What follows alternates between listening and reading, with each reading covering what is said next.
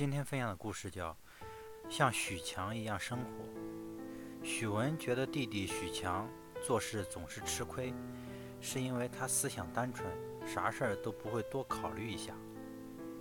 就说今年春天种地的事儿吧，他为了帮别人，结果耽误了自己的事儿。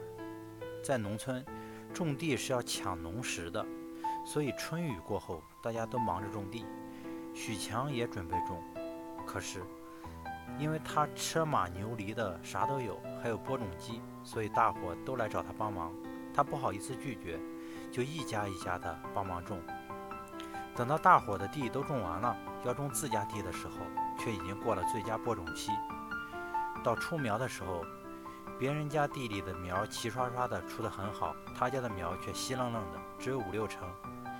媳妇儿叨叨他，他不爱听，跑到城里打工去了。他哥哥许文知道后，生气也很生气，说：“你给别人帮忙我不反对，可是你忙完自己的事情再去帮别人不行吗？种地干别的不，种地跟干别的不一样，你误他一时，他误你一年，到秋天打不了那么多粮食，这损失谁给你补？”许强听得不耐烦，说：“哎呀，行了，我这不是出来打工了吗？我多干几天，那损失不就补回来了吗？”许强不以为然的样子，让哥哥许文真有点恨铁不成钢。许文说：“你长点心眼儿，别啥都信别人的，有什么事先找我商量商量。”许强手巧，木工、电工、电焊什么的都会，所以许文帮他找了一个装修的活儿。许文叮嘱他说：“好好干，干好的活，干好的话，比在工地上挣得多。”许强点头说：“知道了。”许强看上去马大哈似的，但做起事来却很认真，又很虚心学习，做出来的活雇主很满意，所以大伙都愿意跟他搭伙。没过多久，许强就跟几个同行组了一个装修队，这样既能很快的找到活，也能很快的交工，大家合作的很愉快。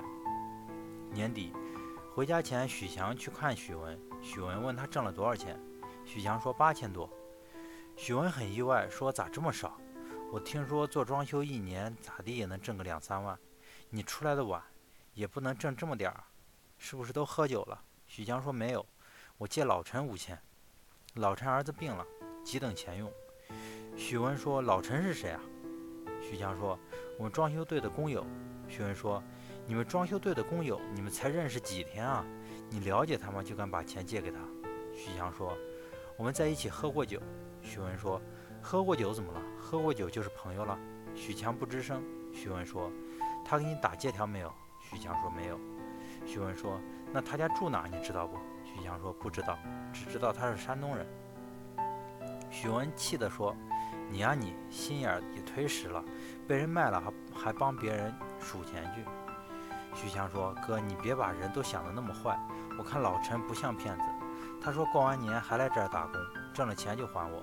许文说：“我跟你打赌，老陈肯定不会回来了。他要是回来，我管你叫哥。”许文这么说，就是因为他上过熟人的当。他刚参加工作那阵儿，有个高中同学来找他借钱，说他母亲病了，急等着钱做手术。这个高中这个同学高中时跟许文一个宿舍，两人关系还不错。因为这个同学没考上大学，高考后两人就失去了联系。这次是几年后两人第一次见面。听说他急等钱用，许文把他不多的一点积蓄都借给了他。同学万分感谢的走了。没过多久，他接到另一个高中同学的电话，说他们班出了个骗子，谎称母亲生病向大伙借钱。他要是向你借，千万别借给他。许文不信，给借钱的同学打电话，却怎么也打不通。后来那个同学一直没有音讯，也也没还钱，许文这才相信了。从此以后，许文再也不相信任何人，对谁都有防范之心，朋友也很少。过完正月十五，许强又来城市打工。他们装修队的人，他和装修队的人约好，过完年还一起干。其他人都来了，只有老陈没来，打电话也打不通，欠费停机了。许文知道后说：“你看我说啥来着？你上当了吧？”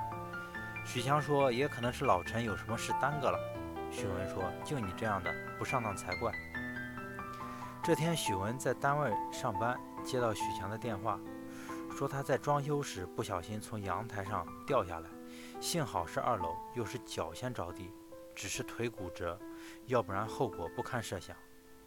许强在医院住了一个星期，这一个星期里，每天都有工友来看他。许文嘴上不说，心里却很羡慕，因为他生病住院的时候，没有一个同事或者朋友来看他。出院后，许强回家养伤去了。到春天种地的时候，他的脚伤还没好。许文担心许强种不了地，耽误了一年的收成，就赶回去帮帮他种地。许文一进许强家，就看见一屋子人正在吃饭。许强招呼他一起吃。当时下午三点多，许文说：“这吃的是啥时候的饭？”许强说：“他们都帮我种地，刚种完，算是午饭吧。”吃完饭，大家都走了。许强带着笑意跟许文说。哥，你输了。许文说什么？我输了。许强说：“老陈回来了，把欠我的钱也还给我了。我就知道他不会骗我。”许文说：“那过完年他为啥没回来？电话也打不通。”许强说：“他儿子的病又打了个反复，在医院里多住了些日子。我从城里回来没几天，他就回来了。哥，其实人和人之间挺简单的，没那么复杂。”许文听了。半天没说话，许文想，是不是也要像许强一样生活呢？